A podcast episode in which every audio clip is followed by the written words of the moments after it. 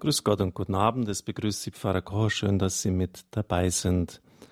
Heute Abend ist es etwas Besonderes bei Standpunkt. Ich hatte schon viele Gäste hier, die im Rollstuhl reingerollt sind, aber noch nie einen Referenten. Er wird uns eine abenteuerliche Geschichte erzählen und ich möchte auch mit einer wahren Geschichte beginnen, die zunächst mal wenig scheinbar mit dem Leben von Josef Müller zu tun hat. Vor kurzem, so ein Artikel in einer Zeitung in London, hatten sich Mäuse in einem Gebäude eingenistet. Die Hausverwaltung beschloss, sie auszurotten. Mäusegift wurde ausgestreut, am nächsten Tag war das Gift weg, aber nirgends eine tote Maus. Das nächste Gift wurde ausprobiert, wieder das gleiche Ergebnis. Die Ernährungsumstellung hat den Mäusen offensichtlich gut getan. Beim dritten Mal beschlossen die Mäusefänger es mit einer klassischen Schlagfalle zu versuchen. Als Köder benutzten sie große, saftige Käsewürfel. Doch die Mäuse rührten den Käse nicht an. Da hatte einer der Mäusejäger eine Idee. Er präparierte die Käsewürfel mit Mäusegift. Vielleicht haben die Mäuse eine Vorliebe für Gift entwickelt. Vielleicht tut es ihnen sogar gut, überlegte er. Am nächsten Morgen waren die Schlagfallen voll mit wohlgenährten und kerngesund wirkenden Mäusen. Die Geschichte sei absolut wahr, endete der Artikel. Das Besorgniserregende an dieser Geschichte ist, dass wir alle lernen können, uns von Dingen zu ernähren, die uns vergiften. Manchmal sieht es sogar so aus, als ob es uns dadurch besser ginge. Es tut mir gut, sagen wir und stürzen uns gierig darauf. Uns ist überhaupt nicht bewusst, dass das, worin wir feststecken, uns langsam tötet oder uns so übersättigt, dass andere Teile von uns still und unbemerkt verkümmern. Wir stehen jeden Morgen auf und gehen weiter auf unserem Weg, der uns zu einem Ort führt, der nicht gut ist für uns. Wenn wir nach jeder Aufregung grapschen, nur für den Genuss leben und gleichzeitig so überreizt sind, dass wir keine Befriedigung mehr empfinden? Wenn wir immer noch ein Glas Bier mehr, noch einen Witz, noch einen Schuss Blut, Gewalt oder Sex brauchen, um berauscht zu sein, sind wir mehr tot als lebendig. Dann haben wir nichts mehr, das uns das Gefühl gibt, tatsächlich am Leben zu sein. Liebe Zuhörer unseres Radios, das hat mir jemand zugeschickt, das Leben neu entdecken, ein Buch von Anthony de Mello, das Kapitel 25, was fehlt in meinem Leben. Und in gewisser Weise ist das, was ich Ihnen soeben vorgelesen habe, die Geschichte von Josef Müller. Er war programmiert auf Gift, auf Tod, auf Zerstörung, auf das, was ihm im letzten das Leben der Freundschaft mit Gott genommen hat. Und das natürlich nächstliegende in der Geschichte ist der Käse. Das war irgendwie verdächtig, hat man nicht beachtet, links liegen lassen. Und mit dem kleinen Unterschied, dass er vielleicht gerade noch rechtzeitig den Kopf bevor die Schlagfalle zugeschlagen hat, herausgezogen hat. Und zwar durch Fügungen der unglaublichsten Art. Wir werden das im zweiten Teil hören. Äh, Im ersten wird er ein bisschen auch seinen Weg erzählen, den Weg nach oben. Und es ist irgendwie interessant, in den säkularen Medien interessiert nur das. Wenn Josef Müller ein Interview gibt, dann wird das breit ausgeweizt. Denken Sie an die Regenbogenpresse, da, da geht es ja um die Geschichte der Schönen, der Reichen, der Kräftigen, der Gesunden, um die Glitzerwelt. Und nur das interessiert die Leute. Aber wie dann Josef Müller die Kurve bekommen hat, welches Leben er heute führt, dass er eine ganz andere, eine tiefere Freude entdeckt hat, das wird eigentlich ausgeblendet. Und darauf käme es eigentlich an. Es ist schon irgendwie faszinierend, als ich das Buch gelesen habe, sind fast ein bisschen so Neidgefühle bei mir aufgekommen. Der Müller, der betet und plötzlich wird da sein Auge, der Arzt sagt, sie werden hundertprozentig blind, wird geheilt. Er sitzt mit einem Überschuss an Leben hier, den vielleicht viele noch gar nie in ihrem Leben gekannt haben. Er strahlt, er hat Freude, er hat Kraft, er ist vital, obwohl er im Rollstuhl sitzt. Eigentlich müsste die, entschuldigen Sie den Ausdruck, die Lätsche nach unten hängen haben, aber das ist nicht der Herr Müller den ich jetzt an dieser Stelle auch mal herzlich begrüßen darf. Josef Müller, grüß Gott. Guten Abend, Herr Pfarrer Kocher. Das haben Sie wunderschön be beschrieben. Äh, danke sehr. ja, ich freue mich, dass Sie den Weg hier in das doch nicht so ganz zentral gelegene Balderschwang gefunden haben. Äh, eine dieser schönen Fügungen war, dass Sie in Stadelheim in München das Radio entdeckt haben, das auch ihr Leben dann ein bisschen mitprägen durfte. Es ist Radio Horeb.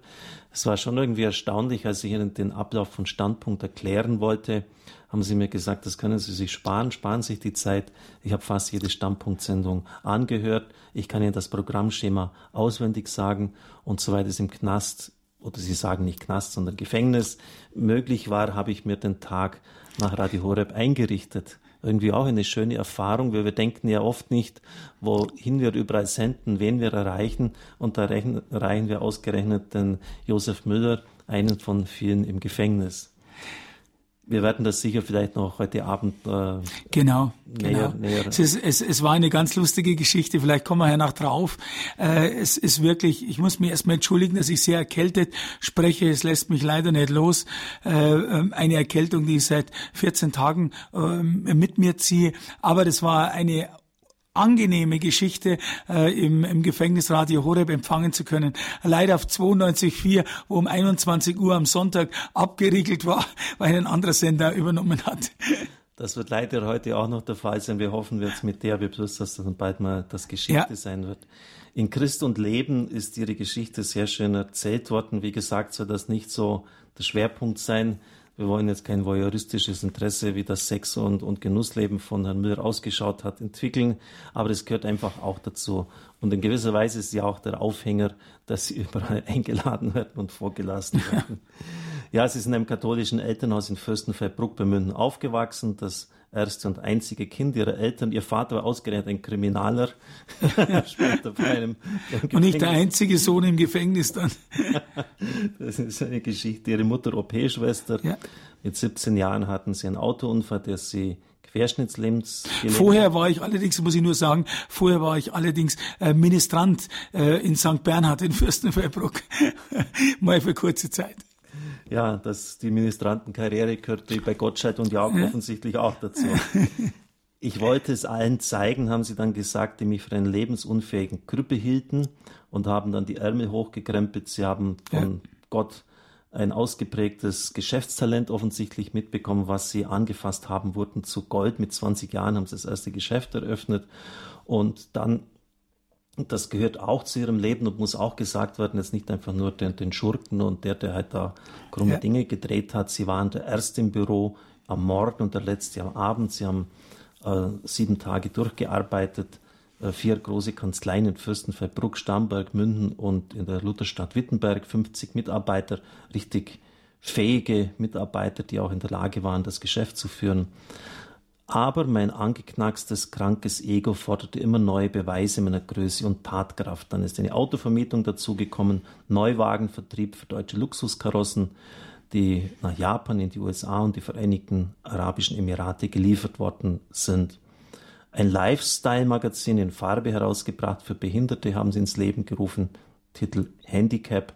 Sie wurden dann Immobilienmakler, Bauträger sowie Finanz- und Vermögensverwalter. Also da ging ganz schön was ab und alles schien zu funktionieren. An der Börse haben sie mit hochspekulativen Geschäften Millionen verdient. Für die Leute war ich einfach Josef Müller das Finanzgenie, haben sie damals gesagt. Mhm. Sie konnten sich vor Anfragen kaum retten, hohe Renditen standen in Aussicht mit denen sie dann auch ihr Luxusleben finanziert haben. Sie haben Börsendemonstrationen ihrer Parkvilla vorgeführt und den Leuten die Illusion gegeben, dass sie auch so reich werden könnten. Zur Eigeninszenierung von ihnen gehörte ein Maybach, ein Auto Maybach mit Chauffeur, ein Mercedes McLaren mit Flügeltüren, einen weißen Rolls-Royce, also ich habe mich genau eingelesen bei Ihnen mit einem schwarzen Fahrer, ein schwarzer Rolls-Royce mit einem weißen Fahrer, aber das muss doch jeder verstehen, vier Autos genügen doch nicht, sechs weitere standen noch in Ihrer Garage. Also dann eine Yacht natürlich im Nobelhafen Puerto Portals auf Mallorca. Sie waren über beide Ohren fixiert auf Geld und Erfolg und dienten diesen Götzen mit Hingabe und weil das Leben so hart war, haben sie sich auch mit königlichen Genüssen belohnt zwischen exotischen Limousinen, Luxussuiten, Edelklamotten, Trüffel, Kaviar, Drogen und Frauen, sagten sie später, besteht nur ein gradueller Unterschied. An einem Wochenende ähm, haben sie schlappe 20.000 Mark schon mal ausgegeben. Das war meine Ration und das reichte genau aus. Naja, ist ja eigentlich doch auch noch bescheiden, wenn du bloß 20.000 ausgibst.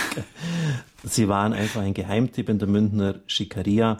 Diplomatische Kreise wurden auf sie aufmerksam und sie wurde 1990 durch den Präsident des südamerikanischen Staates Panama zum Honorarkonsul ernannt, aber nicht nur das, auch noch zum Botschafter von Zentralafrika in Monaco. Das ist auch ganz interessant, weil sie damit diplomatische Immunität genossen haben. Das hat, hat dann auch später ihnen geholfen. Champagner Müller wurden sie äh, in Insiderkreisen genannt, weil sie eben auf diesen Trüffel Lebensstil und Champagner Lebensstil eingeschworen waren. Mr. Oberwichtig nannten sie sich dann selber. Jetzt möchte ich aber Ihnen ein bisschen so auch, Herr Müller, so selber das Wort überlassen. Die, die steilsten Geschichten habe ich noch gar nicht erzählt, wie Sie dann auch später mit der amerikanischen Drogenmafia in Verbindung gekommen sind, wo es dann auch richtig ja auch zur Sache ging dann und auch um viel Geld, oft in zweistelliger Millionenhöhe. Ja, ja, ja. Also ich muss, äh, wenn ich Ihnen jetzt so zugehört habe, Herr Pfarrer Kocher, da muss ich ganz ehrlich sagen, heute, äh, ich kann meine Lebensgeschichte nicht ändern, aber heute ist, würde ich sagen, dekadent und fürchterlich. Schlimm ist nur, dass mein eigenes Leben war.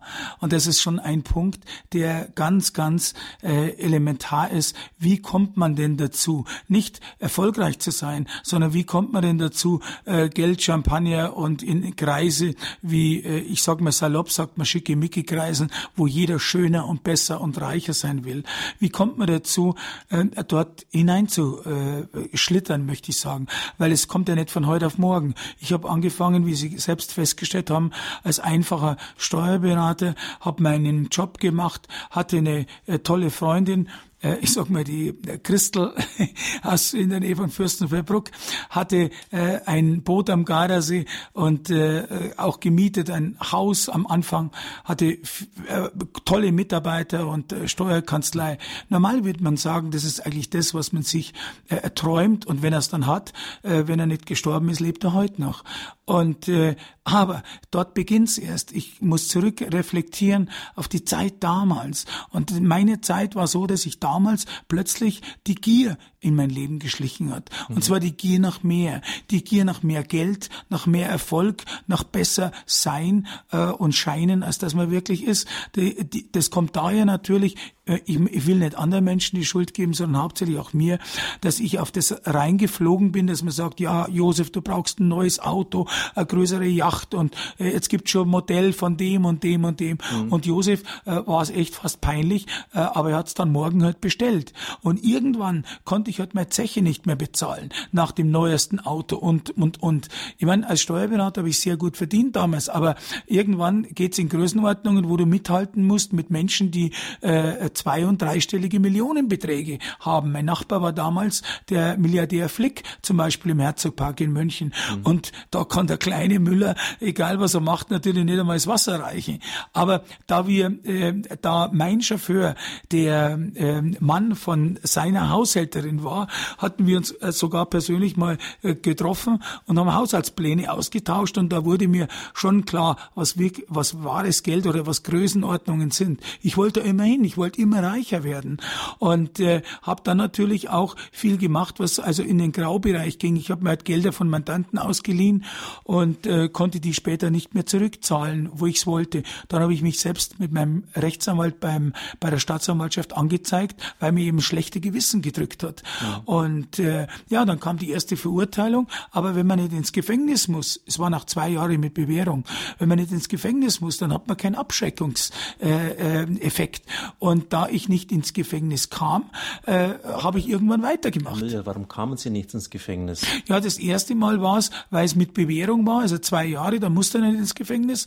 Aber dann später bei der zweiten Verurteilung bekam ich vier Jahre und äh, dort wurde ich von der Vollstreckungsstaatsanwaltschaft in München für haftunfähig aufgrund meiner Behinderung und auch an, noch anderer Zusatzverletzungen eben äh, abgestempelt. Und die kamen jedes Jahr und ich wurde immer wieder haftunfähig, allerdings erklärt, musste nie ins Gefängnis und das bedeutete für den Müller, äh, dass er praktisch einen Freibrief hatte. Freibrief, ja. Und, und der Müller hat natürlich weitergemacht. Also ich hatte weitergemacht und immer größer. Und wäre ich nicht, hätte ich nicht so, er noch so ein großes Rad gedreht mit dem Maybach und das in München. München ist ja nicht so groß. Also äh, in Maybach mit, mit Chauffeur, mit Bodyguards aufgetreten. Also man ist richtig aufgefallen. Noch dazu, weil ich ja im Rollstuhl sitze und, und, und relativ deshalb schon auffalle, weil ich gut drauf bin, auf Menschen zugehe und relativ offen bin.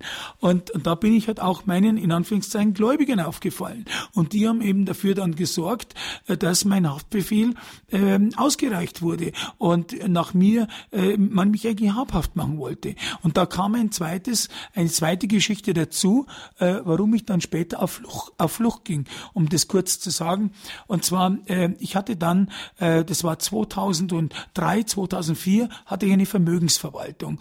Äh, nachdem ich meinen Steuerberater mit der ersten oder zweiten Verurteilung zurückgeben musste, das heißt, ich habe es freiwillig gemacht, äh, sonst hätten sie mir genommen. Und äh, dann hatte ich folgende Begegnung, und zwar Begegnung mit äh, dadurch, dass ich seinerzeit, also zuerst vielleicht andersrum, zuerst hatte ich jemand kennengelernt, äh, der sich ausgab als reicher Millionärssohn in äh, in Miami. Äh, die hatten eine Werft die Eltern und die wollten ihren Sohn auszahlen und äh, ich habe mir das angesehen. Man hat mir gesagt, ich, sie würden gern die Familie Geld in Deutschland und Europa investieren und äh, so habe ich also als Steuerberater diesen Auftrag, der eigentlich am Rande noch zu meinen Aufgaben zählt, bekommen. Habe mir die Familie angeschaut angeschaut. Nur das Problem war das, das Geld, die Erbschaft war in Bar in Miami. Und es hat mir ein bisschen äh, schon, äh, es kam mir irgendwie suspekt vor. Äh, bloß äh, haben die mir erzählt, die Eltern wären an einem Spielcasino beteiligt und deshalb gab es Bargeld. Und es wäre meine Aufgabe, die Gelder nach Deutschland zu holen. Dann äh, habe ich gesagt, also das ist, weiß ich nicht, ob das geht. Habe ich mich erkundigt bei den Behörden und die haben gesagt, Ausfuhr aus Amerika von Dollars ist nicht strafbar und Einfuhr war damals auch nicht strafbar. Nur das Problem war das, das Einzahlen der Gelder bei der Bank, damals gab es noch kein Geldwäschegesetz zum 1990 rum, das war ein Problem. Aber die Bank hat gesagt, wissen Sie, äh, wie viel Geld haben Sie? Dann habe ich gesagt, ja, es handelt sich um einige Millionen. Dann haben die gesagt, ganz einfach in München, ich möchte die Bank nicht nennen, aber da hat die Großbank gesagt, ja, dann können Sie nicht durch die Schalterhalle kommen, wenn Sie das in den Koffer haben, sondern da machen wir einem Abend einfach die, nach Schalterschluss machen wir in die Schranke hinten auf, auf der Rückseite der Bank und dann äh, äh, kommen sie und bringen uns das in den Koffer. Und so hat der Müller damals eben äh, tatsächlich mit, ich war sechs, sieben Mal in den USA, circa 40 Millionen Dollar rübergeschaffen in die, in eine, in eine Großbank von Deutschland in München am Promenadeplatz, da gibt's ja mehrere, und, äh, und, und, und hat das Geld dann eben auf dem Konto gehabt. Und äh, dann, äh, wie die Geschichte dann weiterging, war das, dass wir investiert hatten äh, 10 Millionen in eine Klinik in Österreich. Die hat später pleite gemacht, das Geld war weg und die anderen 30 Millionen, äh, die sind verspekuliert worden in einem Devisenhandel bei der Bank, die das mir empfohlen hatte. Ähm, und dann waren die 40 Millionen, stellen Sie mal jetzt vor, 40 Millionen waren weg. Äh, beruhigend war später, aber das war erst ganz später, dass das Geld eigentlich aus Drogen- und Waffentransporte äh, durch die Karibik mit Booten eben erwirtschaftet, wenn man so, so mal sagen würde, mhm. wurde. Und der Mann sitzt heute im Gefängnis, den haben sie festgenommen, der hat dreimal lebenslänglich bekommen, Allerdings wurde er mittlerweile, wie mir zu Ohren gekommen ist, entlassen. Und der fragt natürlich, irgendwann wird er hier stehen und wird nach seinen 40 Millionen fragen. Und äh, ich mache mich erst dann, befasse mich erst dann mit der Sache, weil sonst könnte ich heute nicht schlafen, wenn derjenige, der Bruce, vor mir steht. Aber unter heutigen Gesichtspunkten, Herr Pfarrer Kocher, äh, lese ich den Psalm 91, egal wie auch immer, äh, äh, es waren ja nicht meine Straftaten und ich habe damals keine Straftaten begangen, aber äh, Gott wird mich schützen. Äh, so sehe ich das aus heutiger Sicht. Aber äh, das war die eine Geschichte. Die andere Sache ist am Schluss vielleicht noch, warum ich jetzt auf Flucht gehen musste und äh, die mündet dann auch später in das, wie ich Gott kennenlernte.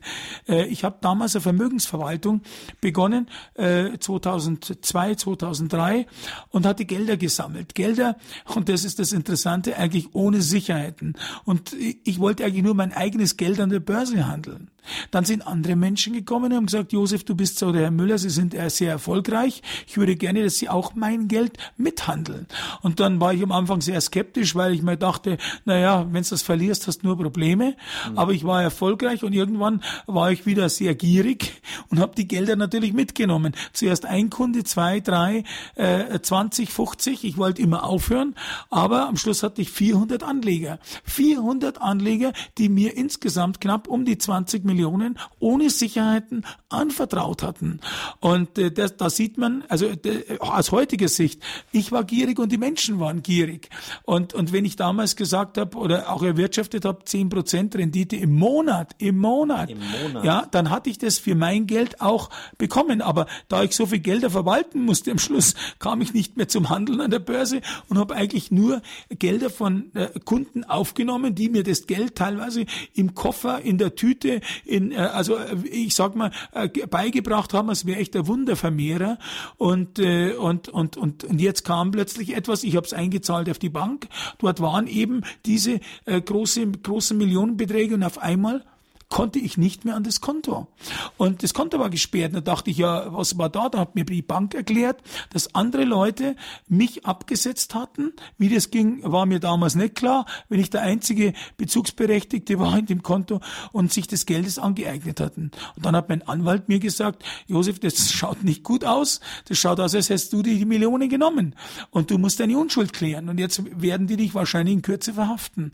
Und deshalb musst du äh, deine Unschuld beweisen. Und wie Dr. Richard Kimball damals. Ich habe äh, viel Fernsehen geschaut, besonders Tatort. da hatte ich meine, meine Kenntnisse her. Und, ähm, und äh, dort äh, war ich, da bin ich dann tatsächlich auf Flucht gegangen, um meine Unschuld zu beweisen. Und bin nach USA, äh, über London und bin äh, nach USA und habe dann in Miami gelebt, eben äh, um rauszufinden, wer sich der Gelder an, äh, bemächtigt hat. Und ich fand es raus und habe das damals mit einem Fax nach Deutschland, acht Seiten lang äh, erklärt und äh, den Behörden als auch den Anlegern äh, geschildert. Später hat sich Jahre später hat sich das herausgestellt, äh, dass es genauso war. Und die, die das Geld genommen haben, die sitzen heute in Landsberg und in anderen Gefängnissen. Es waren Rechtsanwälte und ein Notar, der mittlerweile an Krebs verstorben ist. Aber genau dort in Miami passierte eben dann später etwas Unglaubliches. Aber dazu vielleicht später. Jawohl, wir machen es richtig spannend. Nach der Musik hören wir diesen zweiten Teil, ähm, wo es dann auch, ja, wo das die Wende seines Lebens schlechthin passiert ist. Die Zeit rast nur so vorbei. Es ist super spannend, Ihnen zuzuhören, liebe Zuhörer. Josef Müller vom FBI gejagt, von Gott geläutert, die unglaubliche Geschichte des Josef Müller.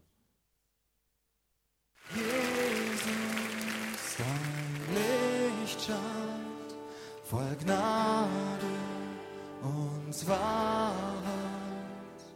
Jesus, dein Licht. Die unglaubliche Geschichte von Josef Müller vom FBI gejagt, von Gott geläutert. Und dann kam eben jener Abend in Miami, Nobel Penthouse, 20. Stock. Josef Müller eins der, ja, der bekannte Mann in der Schikaria in München ist völlig am Ende. Er muss ins Ausland sich absetzen. Ähm, das ganze Leben nur noch eine einzige Katastrophe. Wie war das damals, Herr Müller?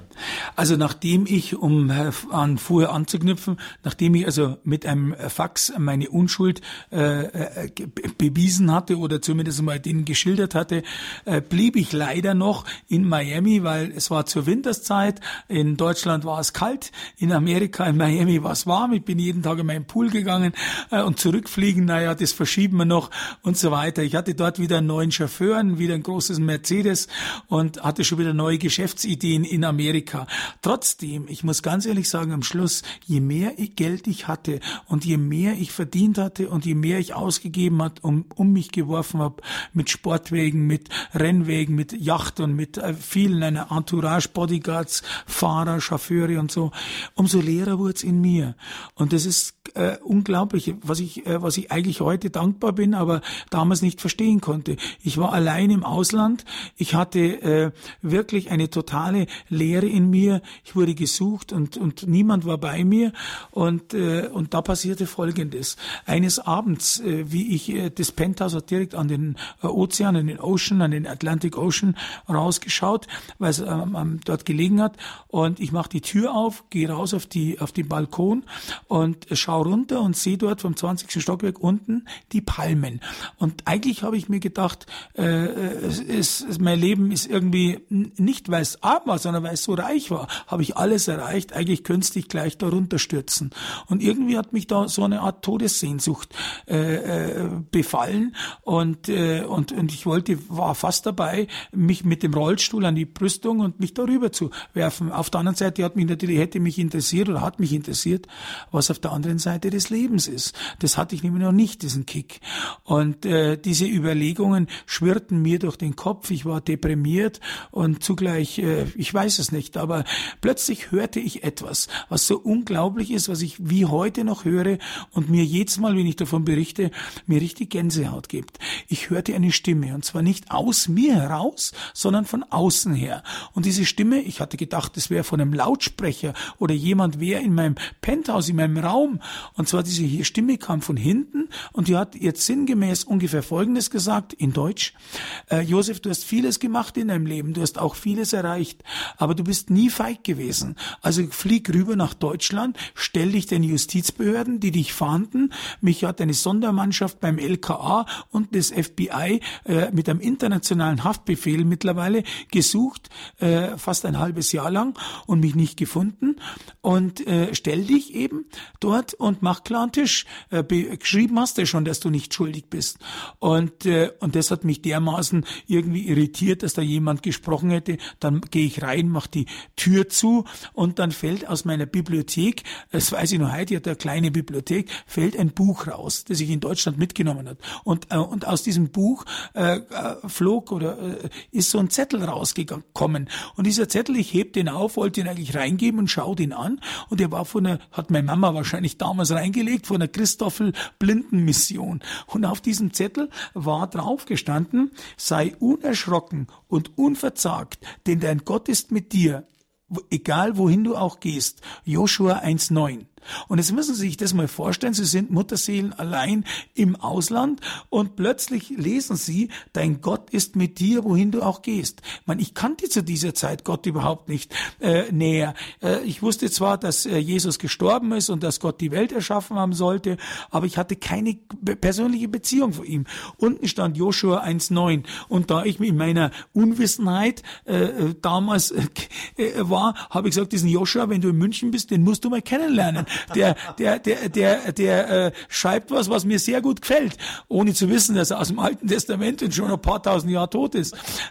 Auf jeden Fall ähm, habe ich diesen, äh, Sie müssen sich vorstellen, dieser, dieser Satz, denn dein Gott ist mit dir, wohin du auch gehst, das hat mir so viel Kraft gegeben. Ich habe den dreimal am Tag gelesen und ich habe den irgendwie geglaubt. Und äh, in mir kam etwas auf, äh, das, äh, das wirklich gesagt hat, Josef, stell dir jetzt einmal da drüben, flieg wieder zurück, ich bin bin dann über Jamaika, London, äh, nach Wien geflogen. Ich hatte damals schon unter falschen Namen gelebt, weil Josef Müller wurde überall gesucht. Also kam ich, ähm, das steht genau ausführlich in meinem Buch, das würde den Rahmen sprengen, kam ich, äh, habe ich meinen Namen geändert. Ich hieß, ich hieß damals Leon Dean und als Leon Dean bin ich eingereist, äh, äh, eben im April, äh, Entschuldigung, im März 2005 nach Wien, wollte dort noch mit meiner Frau, äh, ich war äh, seit vier Jahren damals verheiratet, mit meiner Frau wollte ich Geburtstag feiern in äh, Salzburg und wollte mich dann den Behörden in München stellen. Dazu kam es aber nicht, weil meine Frau unter Telefonüberwachung war und plötzlich stand die Polizei vor meinem Hotelzimmer und hat mich eben dort verhaftet äh, mit äh, ganz lustigen Umständen, was auch hier sprengen, den Rahmen sprengen würde.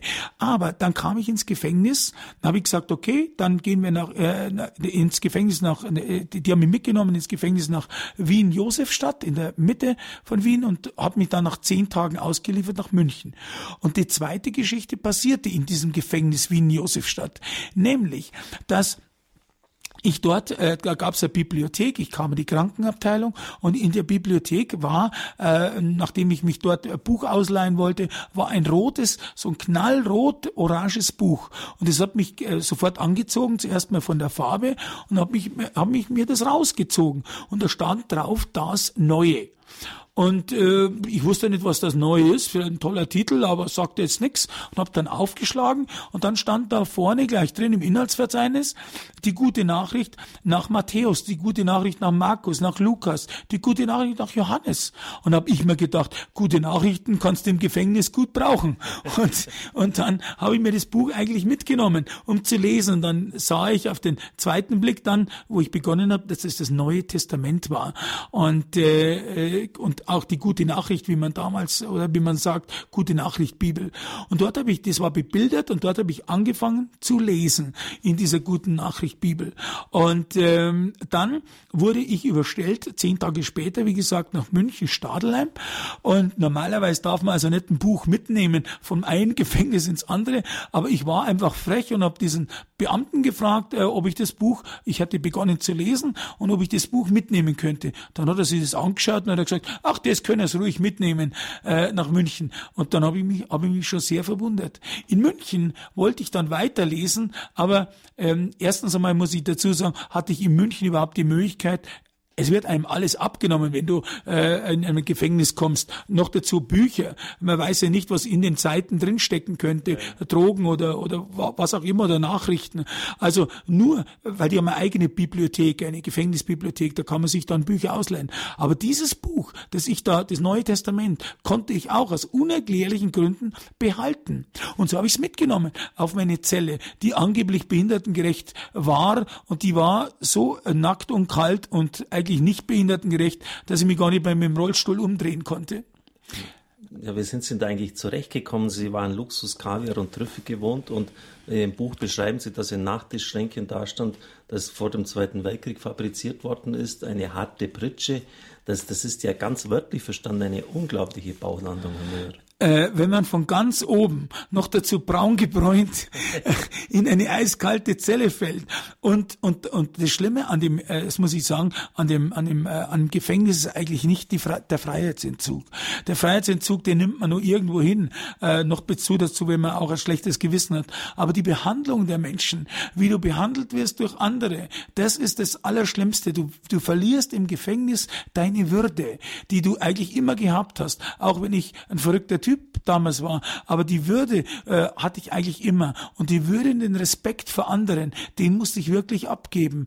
Und ich wurde äh, äh dort von, von, es ist jetzt kein Vorwurf, aber äh, von 20-jährigen Justizvollzugsbeamten behandelt wie, äh, wie der letzte Dreck. Und das ist das, was einem in der Seele mehr wehtut, als dass es jetzt äh, Freiheitsentzug ist. Aber vielleicht dort weiter zu, zu der Geschichte, wie es weiterging. Also ich hatte dann, äh, äh ich hatte das Buch, wir reden immer noch vor dem Roten Neuen Testament aus Wien. Ich wollte das Buch dann lesen. Allerdings kam ein anderer Freund, der gesagt hat, ah, ich würde mich interessieren und der hat dann Geburtstag gehabt. Dann schenke ich ihm das Buch äh, ohne zu wissen, dass ich eigentlich einen Schatz äh, äh aus späteren Gesichtspunkten hergeschenkt habe. Und, äh, und, und dieserjenige, dem ich das geschenkt hatte, der wurde drei Wochen später in sein, seinen Heimatort nach äh, irgendwo im Saarland verlegt. Und wie ich auch drei Tage später an seiner Zelle vorbeikam, stand die ein Spalt offen. Alles war leer, nur Muttersinn allein stand diese, stand dieses Neue Testament, das Rote da drin. Und dann habe ich gesagt, du verfolgst mich und habe das mitgenommen und habe begonnen, begonnen, in meiner Zelle eben dieses äh, äh, dieses Neue Testament zu lesen. Zugleich kam jetzt folgender Umstand, nämlich mein Vater damals äh, Damals war er äh, kurz über über 90, äh, ging ins Gefängnis, um mich zu besuchen und hat mir ein kleines Büchlein mitgegeben, mitgenommen. Das dürfte mir eigentlich auch nicht übergeben, aber auch hier war ein, ich sag mal, kann ich nicht schon wieder sagen, ein Zufall, aber er konnte es mitnehmen und hat mir das Büchlein persönlich übergeben und da stand drauf, Gott heilt auch dich. Und zwar war das vom Palutinerpater Dr. Jörg Müller aus Freising. Und äh, ich hatte, mein Vater hat mir, äh, war ein sehr religiöser Mann, der hat mir immer irgendwelche Traktate, Bücher und, und was zum Lesen gegeben, aber ich habe es immer auf die Seite gelegt. Bloß hatte ich da im Gefängnis natürlich Zeit, es anzulesen. Und da stand drinnen, dass ähm, also so schrieb dieser äh, Pater Dr. Müller, dass in den Kirchen meist so die, die Leute so unerlöst ausschauen, dass sie nicht äh, äh, freudig sind und dass das manchmal eben äh, ein bisschen äh, nicht so aussehen sollte, als wären die Leute bei Gott. Und äh, dann ist er zur charismatischen Erneuerung, hat sie das angeschaut, wie junge Leute Gott anbeten. Dort stand dann was vom Heiligen Geist, von einer persönlichen Beziehung, von Lobpreis, von ganz neuen Arten. Und dann habe ich gesagt, das möchte ich auch haben. Und Und Sie müssen sich das vorstellen, Herr Pfarrer Kocher, wenn Sie mit 50 Jahren äh, als erfolgreicher Steuerberater und Geschäftsmann und mit allen möglichen Titeln, ich wurde sogar von Ministerpräsident Stoiber geehrt und äh, bin, ähm, äh, wie Sie schon gesagt haben, im Königshaus äh, in England aus und eingegangen. Prinz Charles hat mich jedes Jahr eingeladen zu einer Privataudienz oder Party auf sein Landgut in Highgrove. Ähm, also ich hatte schon einige Karriereleiter, bin ich schon ein bisschen hochgekommen und und, und fall dann runter in ein kaltes Loch und bin mit 50 im Gefängnis. Dann habe ich mir gedacht, da bin ich schon irgendwann mal äh, ziemlich falsch abgebogen, dass ich dort eben landete. Und da wollte ich wieder zurück. Und äh, wie ich das damals äh, gesehen habe, sage ich ganz ehrlich, äh, dass ich, äh, dass, äh, dass es eine Möglichkeit gibt, dass der Umkehr und auch, und das war etwas, was mich ganz, was mich heute berührt, in diesem Neuen Testament habe ich gelesen, dass Gott einem liebt. Und zwar nicht liebt mit, was du hast oder welchen Beruf das du hast oder welche, welche persönliche Geschichte du hast, sondern er liebt dich um des Seins willen. Und den Müller haben doch nur die Menschen deshalb, also mich hat ja keiner geliebt, das muss ich ich ganz auch ehrlich sagen, so, so egoistisch bin ich nicht. Die haben geliebt, auf meiner Yacht zu sein. In meinem Flugzeug hätte ich beinahe gesagt, äh, zu fliegen. Ich bin oft, ich hatte auch ein eigenes äh, kleines Flugzeug dann äh, in, auf meiner auf meiner Yacht, wie gesagt, mit den Autos in meinem äh, Dunstkreis zu sein, weil dort floss immer Champagner, waren immer hübsche Mädels, es war immer Party und was los. Und und das gefiel, und das gefiel den Menschen. Den Müller interessierte niemand, aber Gott interessierte den. Super. Und hat sie dann von dieser Schickimicki-Welt irgendjemand im Knast besucht? Ja, das dachte ich eigentlich. Aber ich muss ehrlich sagen, ich war wirklich, um das Wort nochmal zu wenden, Mutterseelenlein, weil nämlich erstens, meine Mutter ist kurz nachdem ich ins Gefängnis kam gestorben, mein Vater war dement, äh, meine Frau hat mich leider ich sag mal, vielleicht hat sie aus heutiger Sicht hat sie recht, äh, mich mit dem Chauffeur und dem Auto verlassen und und, ähm, äh, und und und und die reichen Leute, die kannten mich nicht mehr. Für die war ich ja ein Parasit. Wer will heute jemand kennen, der im Gefängnis ist? Und die normalen Menschen, so wie ich mich heute wieder dazu zähle, äh, die kannte ich nicht. Ja, und und dann verrückterweise schreiben Sie, dass eine Prostituierte ja. Sie, sie, hat zu ihnen gehalten.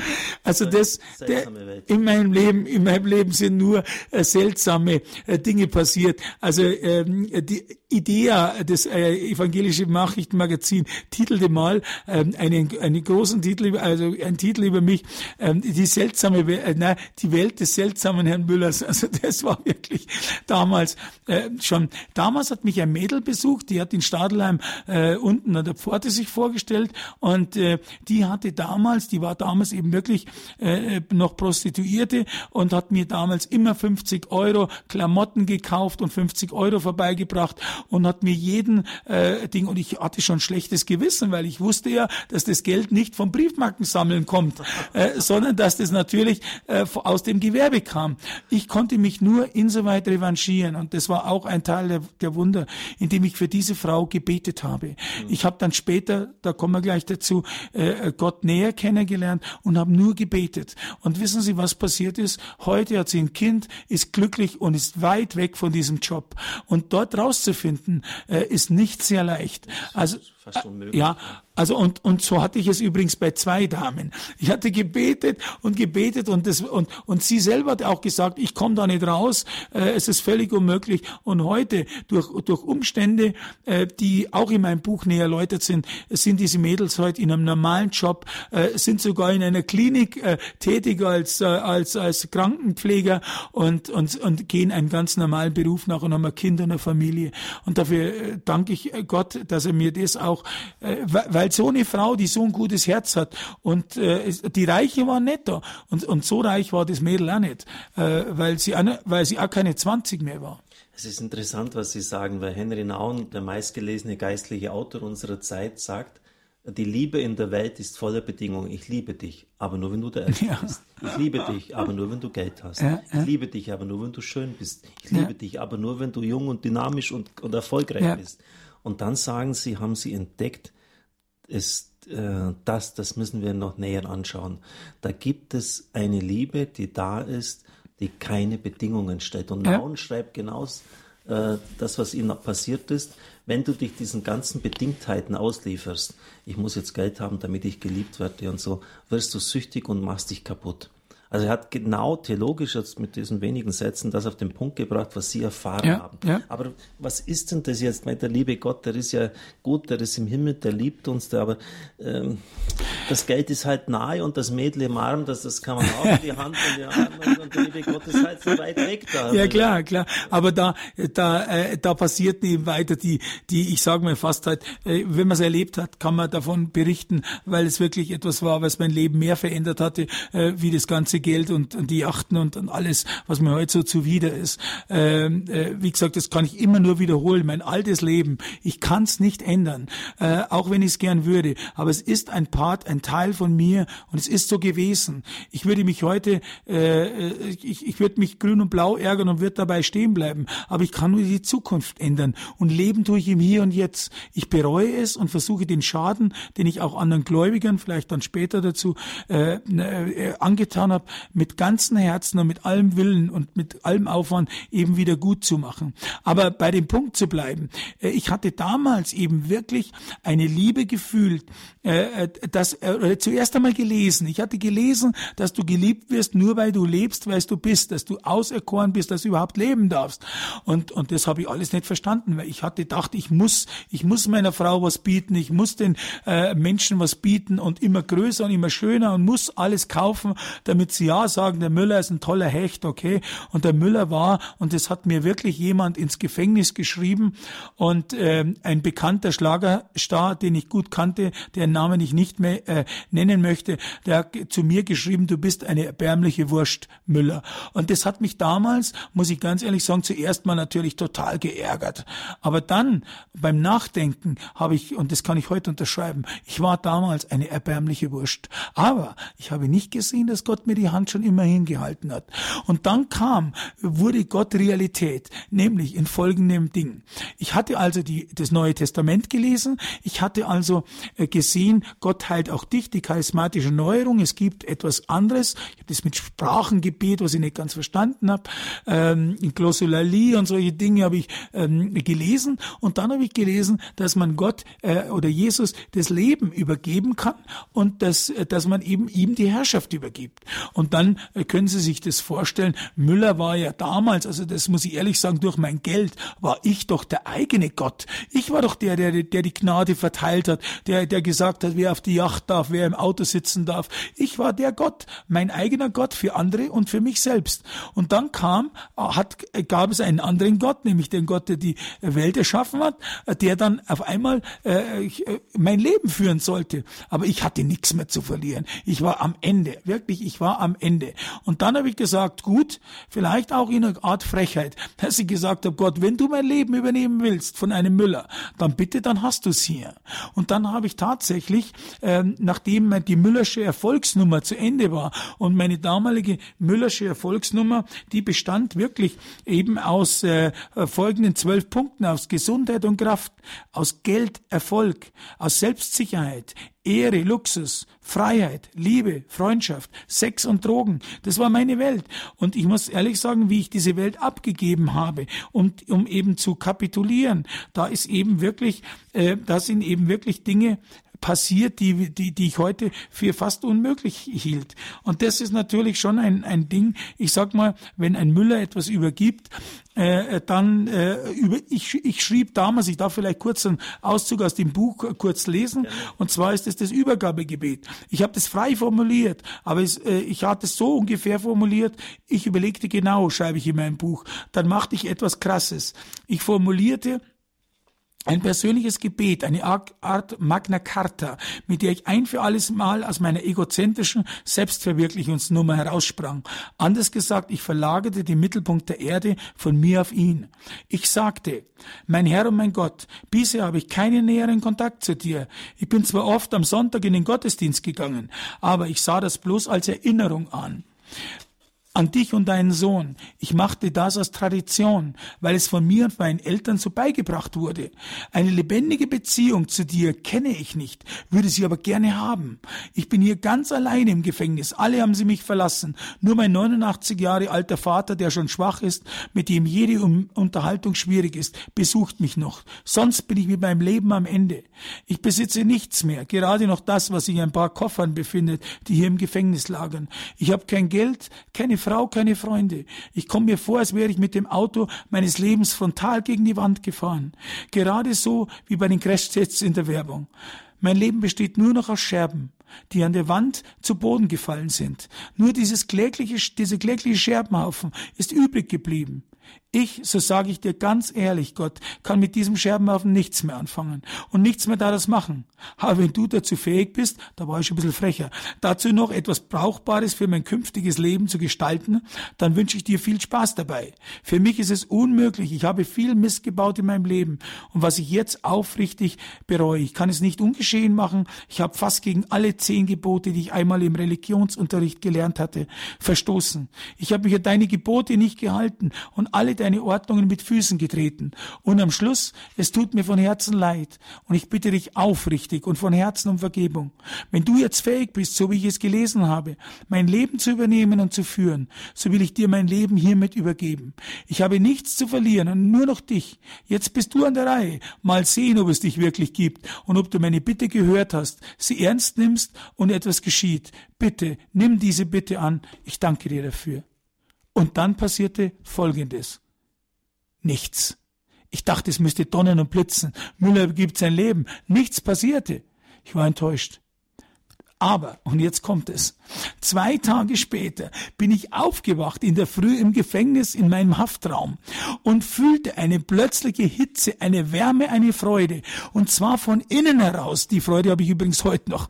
Und das Feuer brannte. Sowas habe ich noch nie gekannt. Ich habe mich sonst immer nur von außen gefühlt. Ich bin ein toller Müller und tolles Auto, neue Frau, neue Freundin, Entschuldigung, äh, neue Freundin, neue, neues Boot, neues Auto. Äh, und das war nur die äußere Freude und die ist schnell äh, verflogen. Aber diese innere Freude, die brannte so. Wissen Sie, was ich gemacht habe, Herr Pfarrer? Ich bin raus auf den Gang, äh, der offen war und äh, dort waren gerade die anderen Gefangenen und habe alle Gefangenen, bin hingegangen, habe jeden umarmt und habe gesagt, so ein schöner Tag, so wunderschön im Gefängnis, toll, dass es, dass es dich gibt und es ist alles so toll. Die, die Gefangenen haben mich zuerst alle angeschaut schräg und dann sind sie einzeln dann zum Arzt und haben zum Arzt alle gesagt, die Pillen, die der Müller hat, die möchte ich auch haben.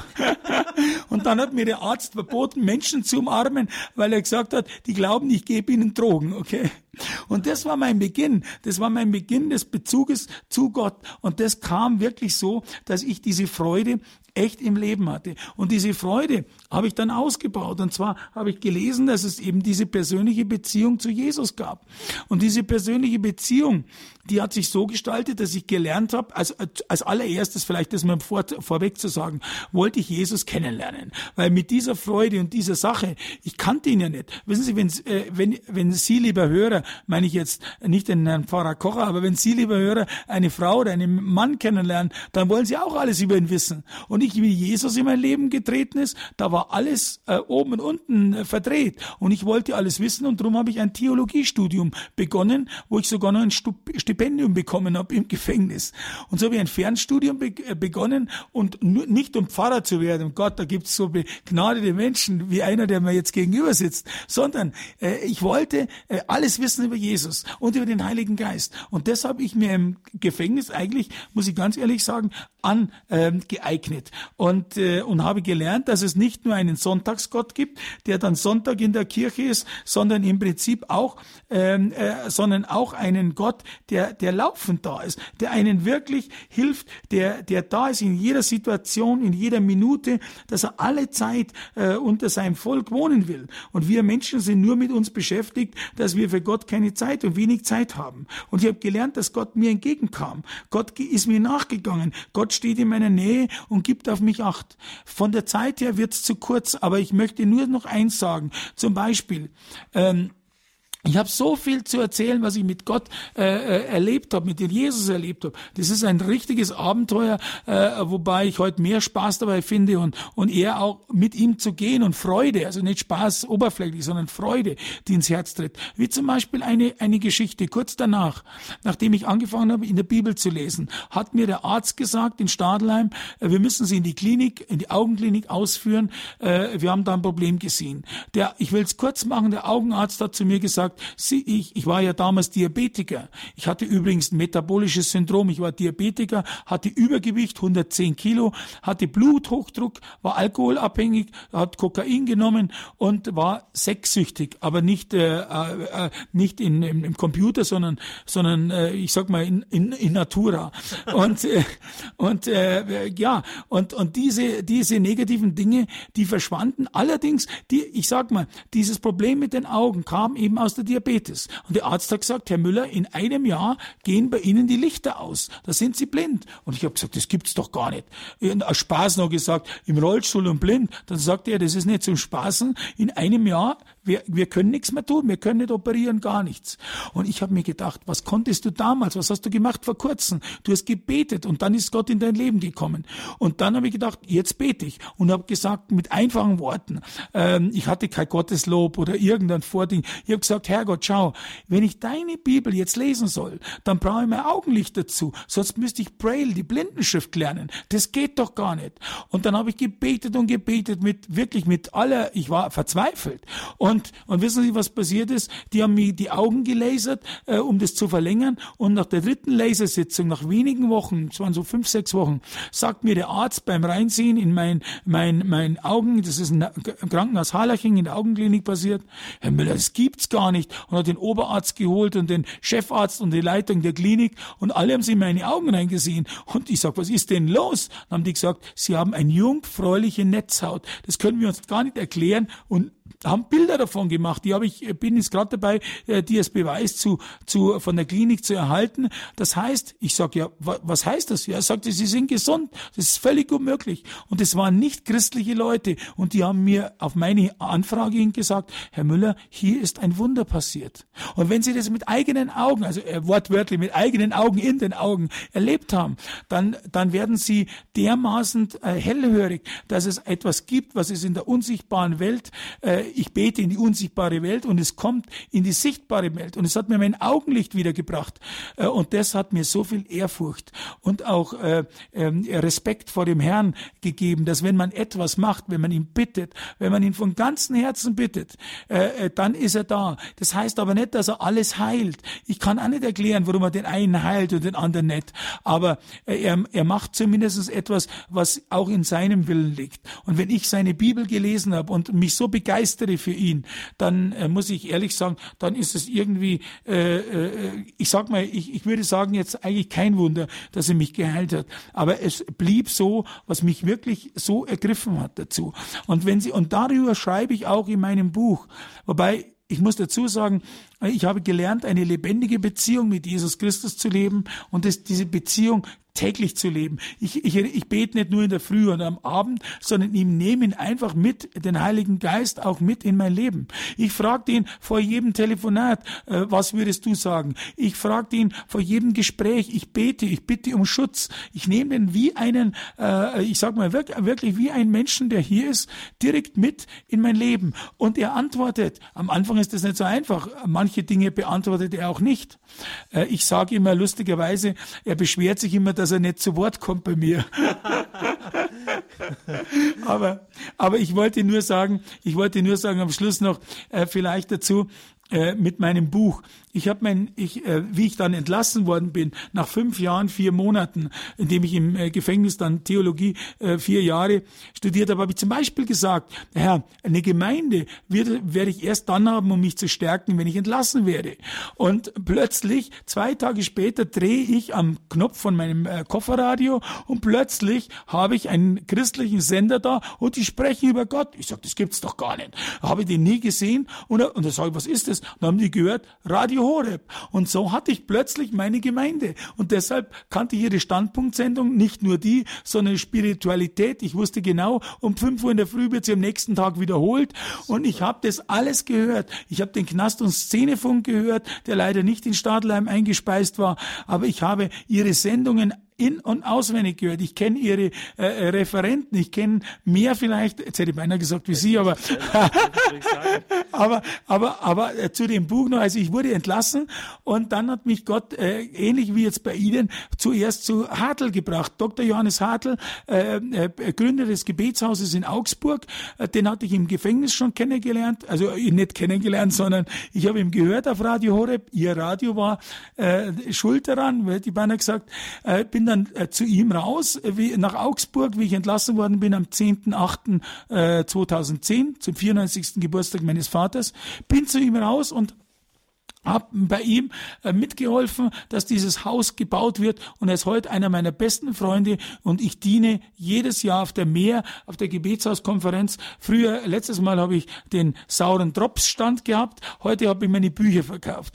Und zu meinem Buch noch am Schluss folgendes, äh, das Schreiben war gar nicht mein Wille, aber die Menschen kamen alle und haben gefragt, wie geht's dein Buch? Und dann habe ich gewusst, ich muss ein Buch über mein Leben schreiben. Der Redakteur Bernhard Meuser und auch der Verleger äh, vom Brunnenverlag, Dr. Klenk kamen auf mich zu. Und so habe ich am 1.8.2012 begonnen, eben das Buch zu schreiben. Und jetzt möchte ich etwas Wichtiges noch am Schluss feststellen. Die Autorenhonorare, die ich äh, äh, erhalte vom Verlag, die habe ich schon ein halbes Jahr vor Erscheinen des Buches abgetreten, damit ich sie meinen Gläubigern mal zur Verfügung stellen kann. Das dauert natürlich. Die Gläubiger brauchen mich nicht noch nicht morgen anrufen, sondern es kann noch dauern, bis das Buch ein Erfolg wird. Und jetzt vielleicht zum Buch noch Folgendes. Das Buch hat folgenden Sinn und das habe ich erfahren durch die anderen Menschen, nämlich dass mich die Menschen angerufen haben und auch mir Bescheid gesagt haben, dass sie das Buch nicht nur lesen und in die, äh, in die Bücherwand stellen, sondern dass es andere Menschen schenken, die schlecht drauf sind, die vielleicht eben genauso wie ich am Ende sind, vielleicht weil sie entlassen worden sind, weil sie Krebs oder Krankheiten haben in der Familie, weil sie in Scheidung leben oder weil sie auch in ein dunkles Loch, muss ja nicht immer das Gefängnis sein, gefallen sind. Und die haben das Buch gelesen und die haben das Buch gelesen und haben neuen Mut gefasst und haben auch einen Weg zu Gott gefunden. Und ich habe von einem Pastoralreferenten Referenten zum Beispiel aus Sachsen erfahren, dass der vor zwölf jungen Leuten das Buch gelesen hat, zwei Tage, und sechs dieser jungen Leute haben, wollten sofort beichten und haben ihr Leben ebenso Jesus übergeben. Und das ist der Sinn des Buches. Und dass ich sein Diener für so etwas sein darf, für so ein Projekt, da danke ich Ihnen dafür. Ja, danke, Herr Müller. Damit ist die UKW-Sendezeit auf die Sekunde genau vorbei, wie, sie, wie der Herr wirklich die Dinge fügt. Sie wissen ja, vom Gefängnis aus, leider haben wir nicht mehr.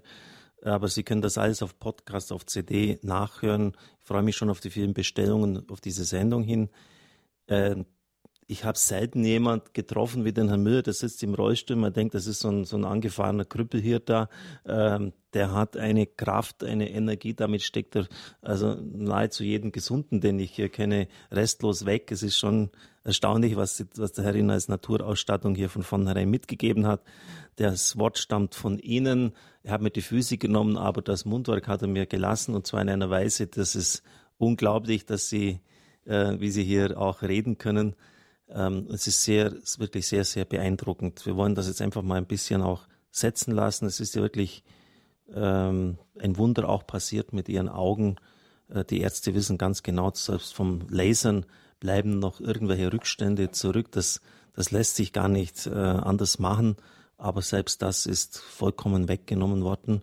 Schon auch die Frage, gell, Josef Müller betet da und dann kriegt er das Wunder. Andere leiden Jahrzehnte an Krebs, an, an Rheuma oder sonst was haben, haben nicht so ausschweifend wie Sie gelebt. Sie haben, schreiben wörtlich äh, verhurt und verkokst und ver, versoffen. Ähm, und äh, trotzdem äh, wirkte für Sie dann das Wunder Geschichte vom verlorenen Sohn. Der eine lebt sich aus, der andere ist immer brav zu Hause ähm, und äh, macht alles richtig und, und ist trotzdem nicht glücklich. Also da haben wir jede Menge Gesprächsstoff. Ich werde noch ein paar Fragen Ihnen stellen, aber dann haben wir noch ja nicht ganz eine halbe Stunde, dass Sie auch, liebe Zuhörer, Herrn Müller, fragen können. Ich glaube, das sind viele Fragen im Raum. Äh, wie schaut so eine Spiritualität vom Herrn Müller heute aus? Ähm, ob er sich nach dem alten Luxus wieder zurücksehnt und Ja, es ist irgendwie, irgendwie faszinierend. Gell? Ich, ich spüre das auch von mir und ich bitte den Herrn wirklich, seit ich das entdeckt habe, ähm, fünfmal heißt es im Johannesevangelium, dass die Freude vollkommen ist. Und ich bitte um diese vollkommene Freude, weil sie existiert. Und weil ich irgendwie ähm, auf die Spur gesetzt worden ist. Ich habe das gerochen, die existiert äh, und ich will dich haben. So ist das einfach. Ja. Und da spüre ich, dass so ein Ex-Halunke äh, wie der Herr Müller mir da noch zur Seite stehen kann. Das lassen wir jetzt einfach erstmal ein bisschen setzen, wenn man, sonst kann man das gar nicht alles verdauen. Lassen wir ruhig mal die Musik ein paar Minuten spielen und dann geht's los mit Ihnen, liebe Zuhörer. Ich freue mich sehr und sicher heute Abend wieder. Ähm, das gibt's nur relativ selten im Radio. Das letzte Mal war mit Matusek vor einem Jahr ähm, einfach so Sternstunden, wo man einfach spürt, da ist der Geist Gottes da, da, da wirkt Gott selber. Und so eine Sternstunde dürfen wir heute sicher alle erleben. Als Programmdirektor bin ich natürlich immer auch froh, äh, wenn wir solche Sendungen haben. Ich weiß, dass, dass die Worte von mir manchmal auch Wort äh, gut gesetzt und gut sind, aber es sind, es sind Worte. Und gut, klar, diese Worte können gesalbt sein, aber wir wissen alle, Beispiele ziehen. Beispiele, das Leben. Und wenn sie im Knast sind, alles verloren haben und dann wirklich zu Christus finden, das ist ein Beispiel, das zieht. Und das werden wir näher nach der Musik noch ein bisschen erläutern. Danke.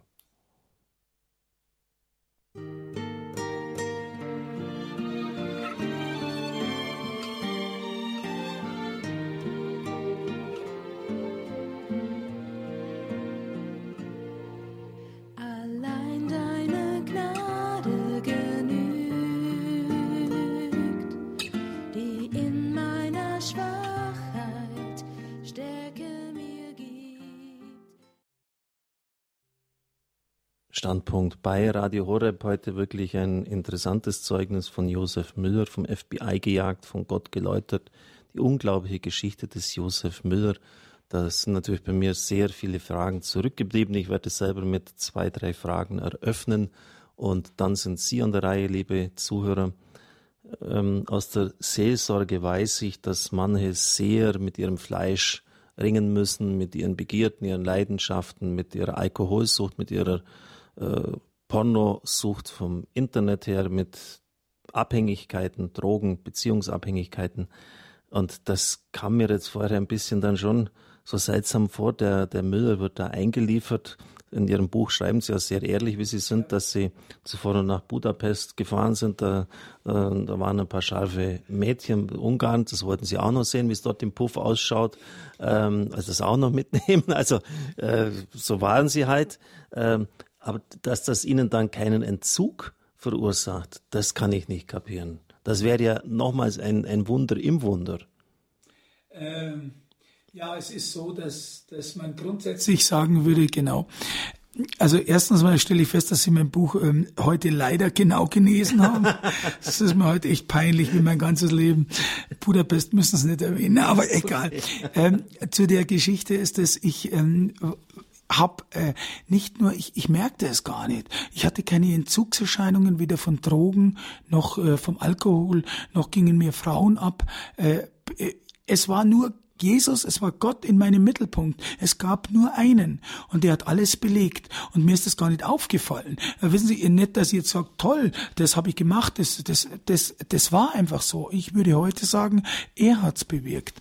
Und, und das hat mir wirklich etwas gegeben. Zum Beispiel, ich habe äußerlich, ich wollte immer bei 110 Kilo im Rollstuhl, sind wir doch ganz ehrlich, den BMI möchte ich gar nicht wissen, den, den, den Wert, wie dick ich war. Aber 110 Kilo, ich habe 7 37 Kilo. Ich sage heute wirklich mit Gottes Hilfe abgenommen und wiege ab bis zu 72 Kilo äh, abgenommen. Heute wiege ich so wieder äh, ja, kurz vor äh, kurz vor 80, so 78 Kilo so.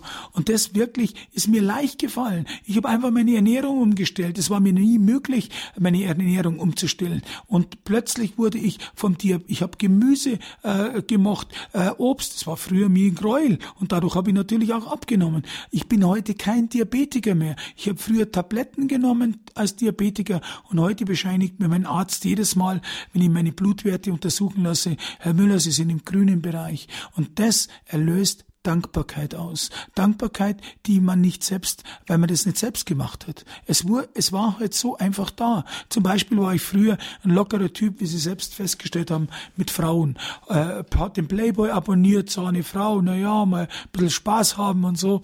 Also äh, sehr, in Anführungszeichen, weltlich. Plötzlich habe ich jedes Magazin, wo ich gesehen habe, wo eine halb bekleidete Frau da war, habe mich total aufgeregt und habe beim Fernsehmagazin das eigentlich umgedreht steht.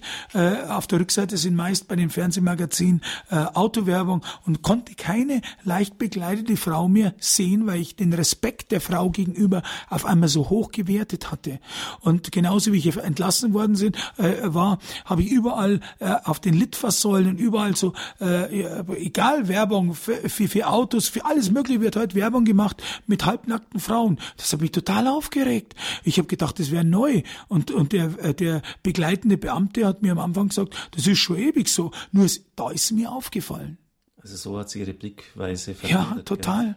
Also Sie können wirklich bezeugen, dass äh, auch in, im, jetzt in Ihrer Wahrnehmung im letzten Winkel des Herzens von Josef Müller so diese Sehnsucht nach dem früheren Luxusleben nicht mehr da ist.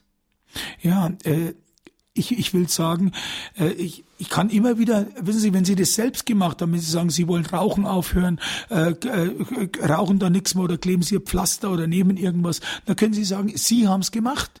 Ja. Aber äh, es war einfach da. Mir wurde die Sucht, die Alkohol, die, die, die, es wurde mir alles genommen, ohne dass ich es vermisste. Und ich habe es nicht gemacht. Also einer muss doch gemacht haben. Ja. Und, und heute empfinde ich keine, äh, wie sagt man mal, wenn ich heute eine hübsche Frau sehe oder heute ein schnelles Auto sehe, ein großes, mhm. äh, dann äh, habe ich keinen Neid oder ich möchte es auch haben, sondern wenn ich eine hübsche Frau sehe, dann sage ich, Herr, wie schön hast du die Welt geschaffen, inklusive der tollen Kurven einer Frau.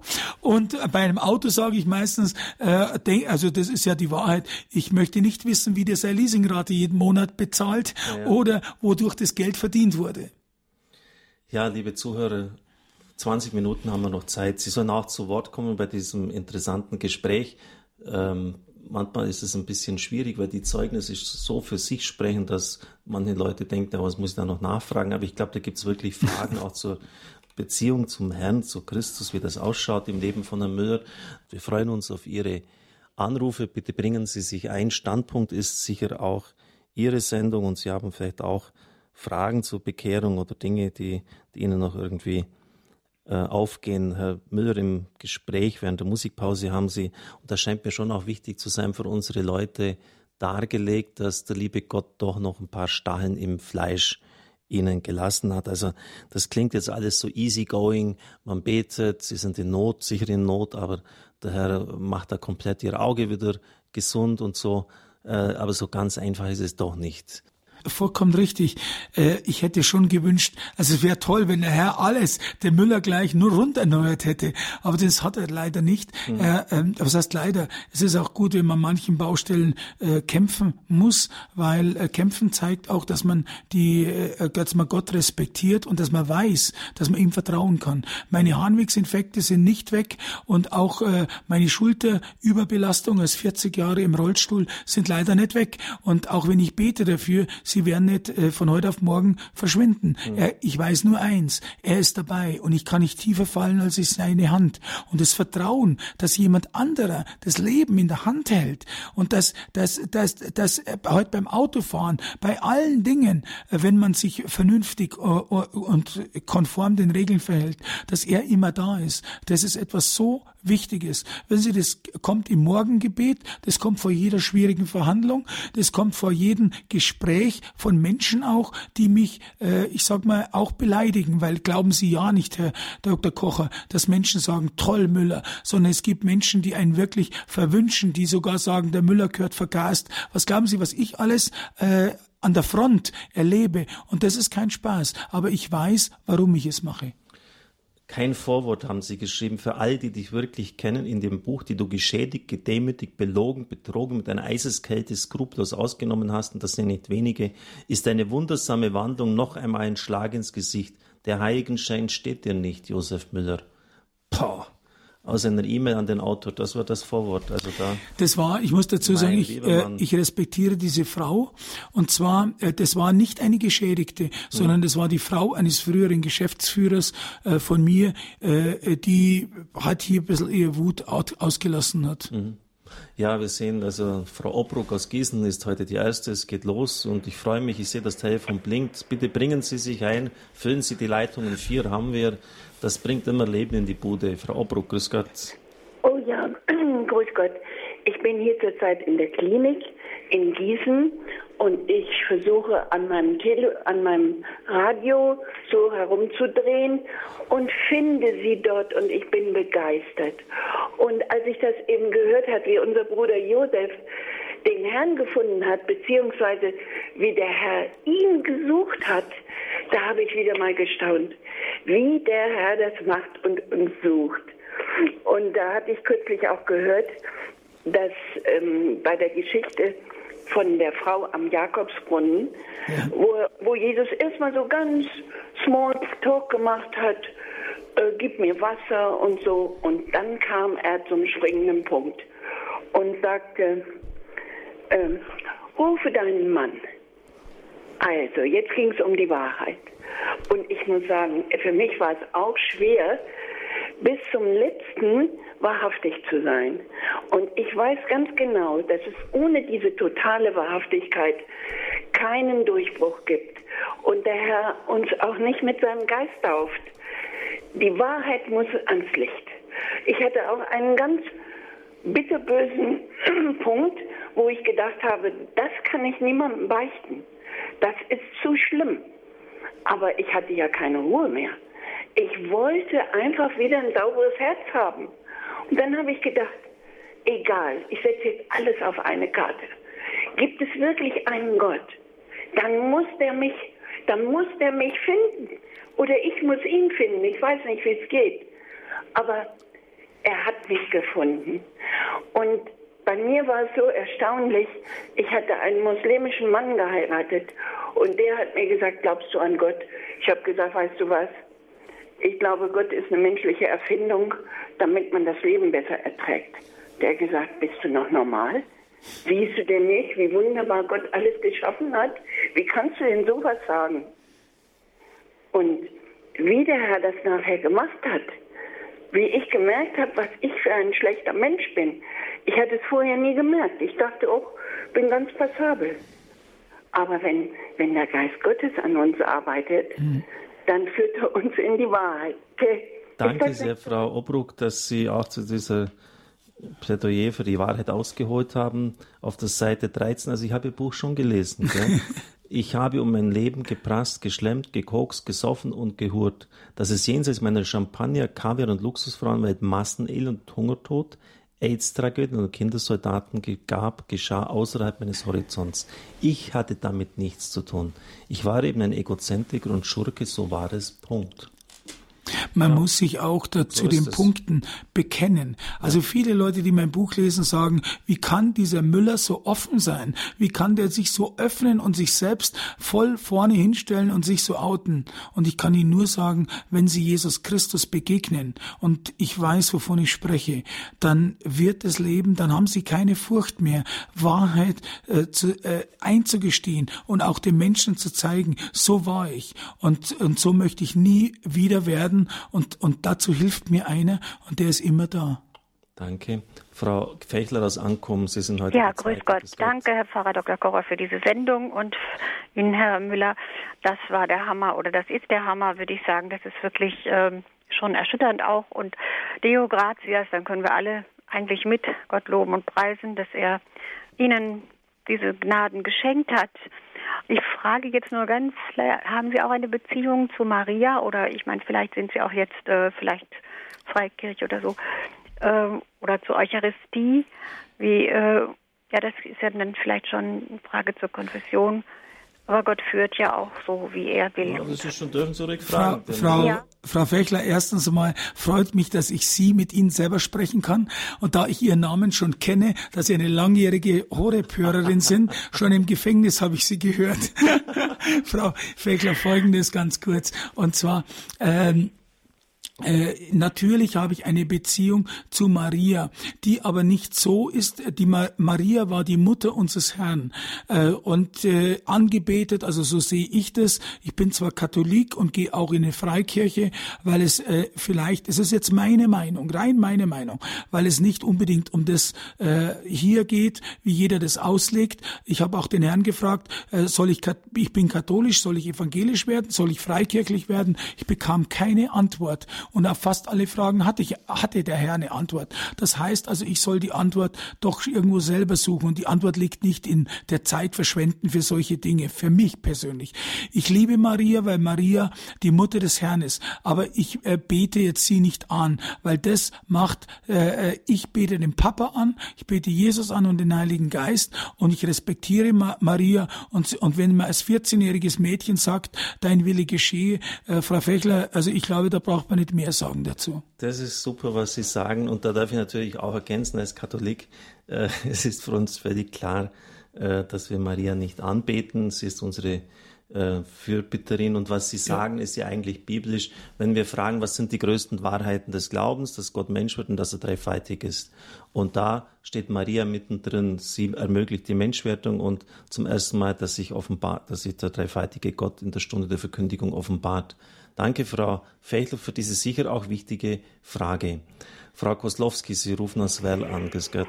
Ja, grüß Gott. Äh, Pfarrer Kochab, vielen, Pfarrer Dr. Kochab, äh, vielen Dank für die wunderschöne Sendung. Ähm, Josef Müller, ja, ich habe äh, hier eben passioniert gesessen vor meinem Radio. Ich höre das übers, übers Fernsehen und äh, über mein, mein Receiver und habe wirklich die ganze Zeit geheult. Äh, ich werde dieses Jahr 50. Ich könnte über mein Buch, äh, über mein Buch, ja, über mein Leben auch ein Buch schreiben. Äh, ich habe äh, Radio Horeb äh, schon kennengelernt, noch zu Zeiten von Pater Bill. Er war vier Jahre mein Seelsorger und mit dem habe ich auch äh, sehr viele Exerzitien mitgemacht. Er hat das Radio sehr, sehr gesegnet und äh, ja, ich sehe, das blüht total. Äh, ja, ich ähm, gehöre selber zu der charismatischen Erneuerung und äh, zu einer charismatischen Gruppe, Eucharistischen Flamme von Pater Wadakel und bete auch jeden Tag. Und äh, trotzdem hat mich ihr Zeugnis total berührt und wirklich zu Tränen gerührt. Ähm, ich habe drei erwachsene Kinder und lebe alleine und bete auch sehr, sehr viel und mache auch immer wieder die Erfahrung, dass Gott jedes Gebet hört, aber zwar nicht so, wie wir das wollen, aber er hört und er hört das. Und äh, ja, das, was Sie gesagt haben, das, ähm, das finde ich wunder, wunderbar. Für junge Leute vor allem auch, aber auch für Ältere, solche wie mich. Was mich interessieren würde, und das ist jetzt die Schlussfrage, wie stehen Sie zum Sakrament der Versöhnung? Wie Hat Sie das Sie irgendwie bewegt? Oder ich kenne Ihr Buch gar nicht. Ich habe das jetzt das erste Mal gehört und äh, ja. Danke, okay, Frau. vielen Dank. Danke, Frau Koslowski. Wir wollen die anderen auch noch zu Wort kommen lassen. Ähm, Frau Koslowski, genau. Also ich muss dazu sagen, äh, ich beichte, ich beichte ganz einfach, weil man zum Papa kommen kann und kann sagen, ich habe Fehler gemacht. Ich beichte täglich. Ich sage täglich, oh, da ist mir ein Mist passiert. Bitte verzeih mir das. Und er ist so groß, er verzeiht's. Bei ihm ist leider schneller weg wie bei mir, weil ich kann mir immer nicht verzeihen, die Dinge. Aber ich weiß, äh, er sieht es so und ich gehe auch äh, ich sage mindestens einmal im Jahr persönlich zur Beichte, um das dann nochmal zu besiegeln. Und ich habe auch eine Lebensbeichte abgegeben. Man kann nicht oft genug das machen. Manche machen es sogar, ich würde sagen wöchentlich, äh, manche auch äh, noch mehr täglich, wenn sie die Zeit haben. Aber ich finde es das gut, dass man seine Sünden bekennen kann und dass es einem verziehen wird. Und äh, wie gesagt, äh, einer hat mal gesagt, das ist wie eine himmlische Waschmaschine. Und das fand ich einfach toll, den Ausdruck. Ich danke Ihnen. Ja, danke, Frau Koslowski. Von äh, ich möchte nur sagen, Frau Koslowski und auch an die anderen Hörer, äh, gehen Sie auf meine Homepage www.ziemlich- bester-schurke.de. Da sehen Sie meine Geschichte, auch mein Buch und alles näher. Und so können Sie das vielleicht auch Ihren Söhnen zeigen oder schenken. Ja, natürlich weisen wir auch darauf hin. Danke, dass Sie es getan haben. Auch auf unserer Homepage können Sie es anklicken. Da finden Sie die ganzen Daten und das Buch eignet sich wirklich Sie wissen ja, dass es bei uns um Horeb nicht, wir haben keine kommerziellen Interessen. Uns geht es einfach darum, äh, die Botschaft Christi den Menschen zu vermitteln. Äh, und das ist schon, ich habe das jetzt, ich bin von Kevlar gestern zurückgefahren. Ich habe fast das ganze Buch ausgelesen, darum weiß ich auch so gut Bescheid äh, über das Leben von Herrn Müller. Ähm, das, wenn jetzt, schade, dass jetzt nicht Weihnachten ist, sonst könnte man es als Geschenk empfehlen, aber auch außerhalb Weihnachten, Ostern kommt oder Pfingsten. Wissen Sie, äh, wenn Sie jetzt den Leuten, heute unseren jungen Leuten so ein frommes Buch geben, ja, das, äh, da machen sie das, was, genau das, was der Herr Müller mit den Schriften seines Vaters gemacht hat. Er hat es in die Tonne geklopft, gell. Aber da, wenn Sie halt lesen, da, er hat ja wirklich mit dem, äh, einer der Top-Terroristen zu tun gehabt und mit diesem Bruce, der der brutalste Waffengeschäfte und eine, äh, auch eine, so eine Söldnertruppe unterhalten hat, Killer-Kommandos, äh, stand er in Verbindung. Er hat, er hat dieses Leben geführt, das alle halt im Grunde genommen beneiden äh, und hat dann erlebt, was das an Zerstörung und Leere bis zur Verzweiflung hinterlassen hat. Und das ist, und das ist auch ganz flott geschrieben. Ich denke äh, immer an das, das Buch vom Boxerkind von Tim Genard, dem besten Boxer Frankreichs. Das ist genau in diesem Stil geschrieben. Es ist packend, es ist lebendig.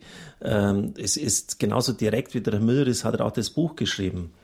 Ähm, und, und, und, von daher ist es interessant. Ich will es jetzt nicht bewerben, weil ich habe sowieso meine Honorare abgetreten, so kann ich also nicht äh, hier angekreidet werden. Aber äh, die Bestätigungen anderer, es ist wirklich so, dass sie es geschenkt haben an Menschen, die gerne äh, würden, egal ob das Eltern oder Kinder sind, Freunde, Freundinnen, dass es wirklich geschenkt haben und, und Menschen sich drüber denken. Äh, ich wiederhole Folgendes, das ist ganz wichtig. Das Buch ist es nicht, sondern der Heilige Geist Geist, der durch, die, durch, die, durch den Menschen wirkt, der ist es. Aber das Buch dazu gibt den Anstoß äh, zu einer Lebensänderung. Und wenn Sie heute das ganze Buch lesen, dann kommt es so spannend daher. Und die letzten 30 Seiten, da geht es um das wirklich, um die Bekehrung, um die Hinwendung zu Gott. Und wenn die ersten äh, Seiten gelesen werden, dann, dann kommt man in Bezug zu Gott. Das ist nur das, was Menschen zu mir gesagt haben.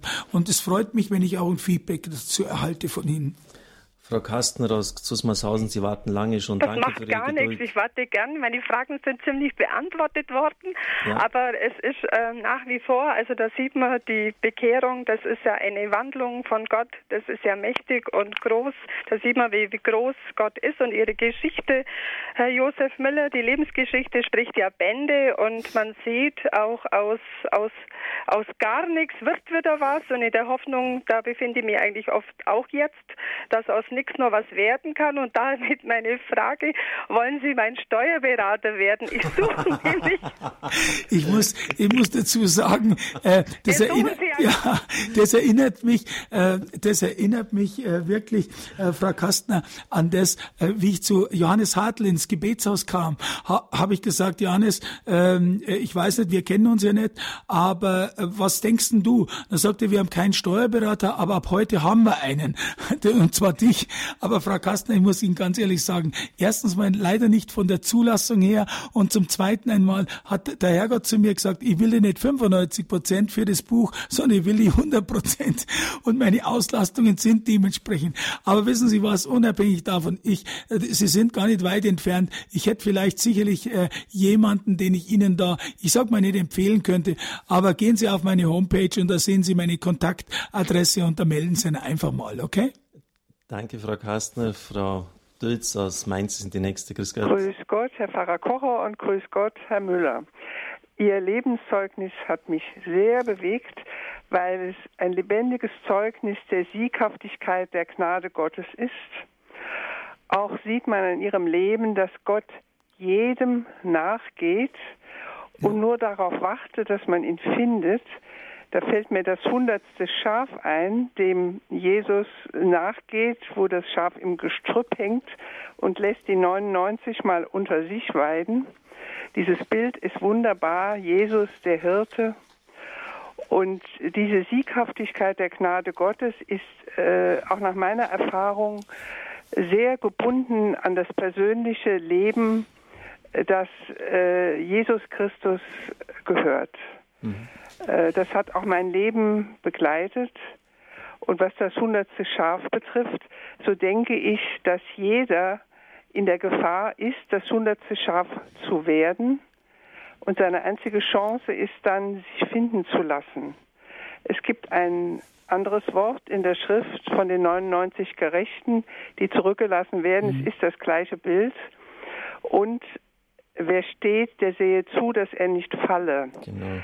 Äh, das ist die Hybris, die vielleicht Fromme haben können, nach dem Motto, ach, mir passiert das nicht, das ist eine Gefahr des Stolzes.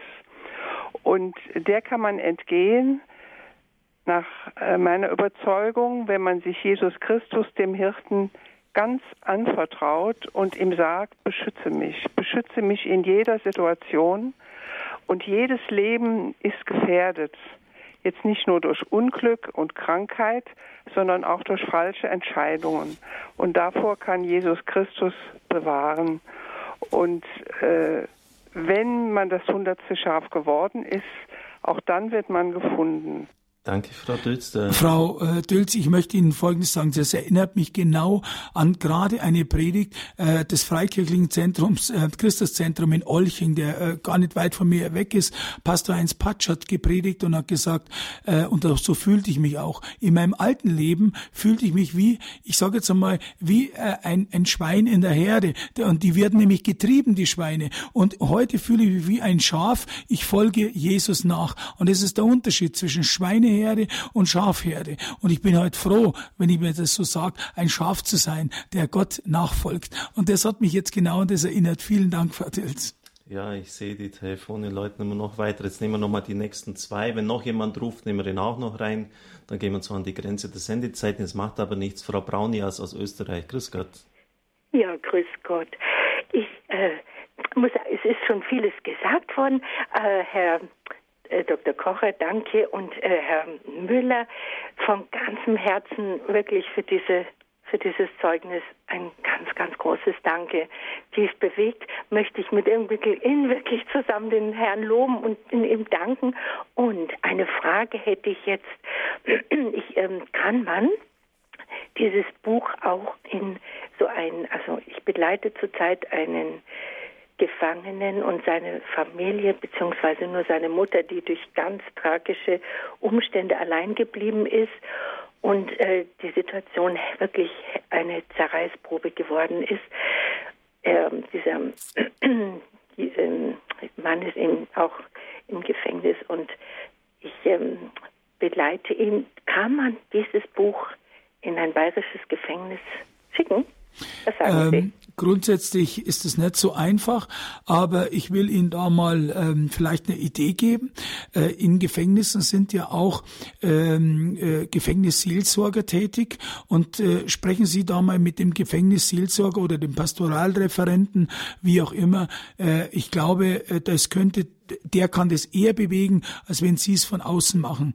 Äh, ich, weiß nicht, in welchem, wenn er im Untersuchungsgefängnis ist, geht sicherlich nicht. Wenn er bereits abgeurteilt ist, dann könnte man es versuchen. Aber äh, wissen Sie, die Probleme sind halt, dass das Buch halt irgendwie präpariert ist. Aber das könnten Sie rausfinden über den äh, Seelsorger oder über die Anstaltsseelsorge. Ansonsten kann ich Ihnen nur das empfehlen. Ich habe auch hier Telefonate von, von solchen äh, Seelsorgern Seelsorgern und auch Briefe von Menschen, die das äh, mit auch äh, ihrem Gefangenen gegeben haben.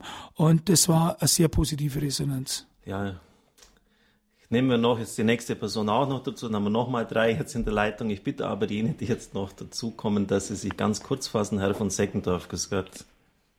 Ja, grüß Gott, Herr Hoch, Hoch, hochwürdige Herr Kocher. Ich kenne den Herrn Müller eigentlich nur aus den Akten und da gab es eine Geschichte, die das Landgericht eigentlich erstaunt hat. Ich weiß nicht, ob es der Herr Müller noch weiß.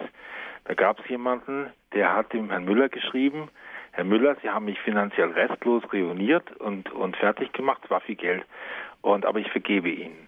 Und diese Geschichte hat angeblich, soweit ich das erfahren habe von seinem Verteidiger, ähm, hat er das beim Landgericht der Vorsitzenden oder dem Vorsitzenden erzählt und die waren total irritiert. Das war eine Geschichte, der, der Mann ist leider gestorben inzwischen schon. Das ist ein Herr Walter N., vielleicht erinnert sich der Herr Müller. Und äh, das ist eigentlich eine ganz schöne Geschichte gewesen. Das ist jemand da, aber auch von den Geschädigten, der ihm vergeben hat. Das ist interessant, dass Sie das einbringen, Herr Müller, was sagen Sie dazu? Ähm, ich kenne sie ja natürlich auch von den, äh, vom Schriftverkehr. Äh, ich muss dazu sagen, dass es manchmal sehr schwer ist. Wissen Sie, äh, ich selbst hatte damals, ohne das auszuführen, äh, als junger Steuerberater einen äh, Betrag von damals im Bauherrenmodell von 500.000 in zehn Jahren Steuerkanzlei auf die Seite gebracht und hatte wirklich äh, das angelegt. Und auch ein anderer Anlagebetrüger hat mir das Geld weggenommen. Also mir ist genau selbes passiert. 500.000 wurden mir äh, äh, entwendet durch meine eigene Dummheit, weil ich auch so gierig war. Und äh, es ist schwer zu vergeben. Also das zeigt von Stärke. Äh, ich kannte sonst keinen, außer meinen Freund, der hinten drauf ist, und zwar Charles Brauer, äh, Tatort-Schauspieler, dem äh, schuldig noch über 100.000. Der hat gesagt, Josef, wir sind trotzdem Freunde und das ist wirklich Stärke. Also irgendwann muss man natürlich sagen, und darum zeige ich das auch, dass sie meine Honorare abgetreten hat. Man muss auch mal irgendwann mal sagen, der Müller hat zwar Mist gebaut, er versucht es jetzt gut zu machen, aber, aber, aber irgendwo muss auch mal ein Deckel drauf sein. Ich kann es verstehen und respektiere es, wenn es nicht kann oder wenn es einer kann, dass ich da, dass es damals der Herr N, an den ich mich schon erinnern kann, äh, gemacht habe, hat mich genauso sehr beeindruckt und äh, das ist auch eine Gnade, würde ich sagen, äh, hier zu sagen, man kann vergeben. Danke, Herr von Seggendorf. Am Schluss jetzt noch den Herrn Natterer, dann sind wir wirklich am Ende der Sendezeit angelangt. Grüß Gott, Herr Natterer. Grüß Gott, Herr Pfarrer Kocher, grüß Gott, Herr Müller. Äh, danke für Ihren Vortrag. Ich hätte nur eine Bitte. Sie haben ja erwähnt, in Amerika drüben, dass Sie da aufs Alte Testament gestoßen sind. Wir sind in der Woche der Einheit und ich komme sehr viel auf Beerdigungen, auch bei evangelischen Christen. Und da beachte ich und, und schätze auch, dass unsere evangelische Pastorinnen oder Pastoren sehr stark auch das Alte Testament zitieren an den Psalmen. Wie weit berührt sie das Alte Testament? Sie haben jetzt sehr stark das Neue Testament äh, erwähnt. Wenn es da vielleicht eine Antwort hätte. Ähm, das ist so unglaublich, dass Sie das ansprechen, weil das Thema nämlich so ist, ich hatte damals, wo ich Gott noch nicht kannte, wurde ich konfrontiert mit den Psalmen. Und ich habe mir den Psalm rausgesucht, äh, ich wusste gar nicht, was Psalmen sind. Und äh, ich habe mir den Psalm rausgesucht, äh, der, der mir am meisten gestanden hat, das war Psalm 86 und da steht eben wirklich drinnen, Gott rette mich vor der Horde der Gewalttäter. Und das waren meine Anleger. Und und, den habe ich dauernd gebetet und dann habe ich noch, und da steht außerdem drin, äh, lieber Gott, lass dich von mir finden. Und das habe ich täglich gebetet. Und kein Wunder, Gott lässt sich, ist ein Gentleman, der lässt sich nicht dreimal bitten. Und da ich den Psalm dauernd gebetet habe, ist es einer der Punkte, wo Gott mich erhört hat. Und das eigentlich zu dem, ohne die Psalmen, die mir heute täglich so wichtig sind, Herr Natterer. Übrigens kenne ich Sie natürlich auch, Herr Natterer, als Stammgast von Radio Horeb. Ich kenne fast alle hier. Aber äh, es freut mich, dass ich mit Ihnen sprechen darf. Aber das ist ganz, ganz wichtig. Das Alte Testament ist genauso wichtig äh, wie das Neue, weil das Alte eben in allen Dingen auf Jesus Christus hinweist. Und da bin ich dankbar. Danke, Herr Müller. Schön, dass Sie gekommen sind. Kann man Sie auch haben? Ähm, da ich natürlich meinen Lebensunterhalt äh, auch irgendwo finanzieren muss. Ich muss dazu sagen, ich war nach der ähm, nach der Entlassung habe ich zwei Jahre von Hartz IV gelebt. Es war interessant, es war schwer, aber es war interessant, äh, äh, auch mal die andere Seite äh, kennenzulernen. Ich bin in Fürstenfeldbruck zur Tafel gegangen und da könnte ich Ihnen heute, da könnte ich auch noch ein halbes Buch drüber schreiben, weil das ist nämlich die andere Seite, die auch sehr interessant war. Aber äh, ich selbst lebe im Moment von einer kleinen Waisenrente von meinem Vater Vater, äh, der gestorben ist. Und äh, ich gebe Vorträge, sowohl in Firmen als auch in christlichen Gemeinschaften, äh, von Frauenfrühstücken bis zur Männervesper. Ich wusste gar nicht, dass sowas gibt, als Pardon zum Frauenfrühstück.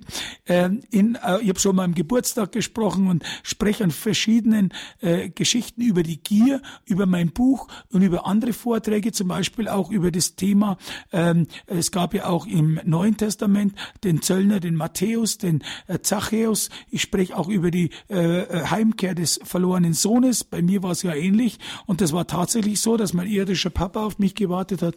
Also ich gebe da Vorträge und, und erzähle dort und würde mich auch gerne freuen, wenn man mich dort einladet. Das auch bitte über die Homepage. Dort steht es eben drinnen. Da können Sie auch ein handsigniertes Exemplar von mir bestellen. Aber speziell können Sie mich dort äh, mal über in meinen Vortrag einladen. Ja, danke, Herr Müller. Das Buch nochmals erschien im Brunnenverlag, ziemlich bester Schurke, wie ich immer reicher wurde. Sicher ein Buch, das ganz starkes evangelistisches Potenzial in sich trägt. Deshalb empfehle ich es auch persönlich mit allem Nachdruck. Die Homepage wurde von ihm mehrfach genannt. Beim Hörerservice können Sie am Montag das nochmals nachfragen. Oder wenn Sie Internet haben, Anschluss haben, klicken Sie heute auf das Infofeld bei Standpunkt. Dann finden Sie auch dort alle Informationen, die darauf gestellt sind. Am kommenden Sonntag geht es genau um das Thema, das ihm so wichtig ist. Pfarrer Leo Tanner spricht, der Heilige Geist schafft Neues, Evangelisierung 2.0. Ich kenne Leo Tanner persönlich als wirklich einer der besten Leute in unserer Kirche, die zur Evangelisierung sprechen. Ich glaube, dass auch bei uns der Geist Gottes ziemlich viel an neuem Aufbruch schenken wird. Herr Müller, jetzt möchte ich einfach am Schluss noch ein Gebet bitten, beten. Herr, wir bringen dir alle, die in dieser Welt des Gefängnisses sind, die verzweifelt sind, die keinen Weg mehr sehen, dass sie auch solchen Zufällen begegnen dürfen, dass sie auf dein Wort stoßen. Herr, bringen dir die ganzen Vorträge vom Herrn Müller, überall wo er spricht, segne sie, salbe sie. Ich bitte auch um einen Schutz für ihn, denn ich weiß, dass jemand, der so an der Front steht und so viel Zeugnis für das Reich Gottes abgibt, äh, Segen braucht. Ich bitte um deinen Segen für ihn, erhalte ihm die Gesundheit, segne sein ganzes Umfeld und segne auch besonders jene Menschen, denen er wehgetan hat, den Frauen, den Gläubigen, die er verletzt hat, rühre ihr Herz an, sodass sie ihm vergeben können. Und so möge jetzt auch das ganze Gebet der Zuhörer, denen sie so viel gegeben haben, so viel Ermutigung, so viel Kraft und Trost auf sie herunterkommen, im Namen des Vaters, des Sohnes und des Heiligen Geistes. Amen.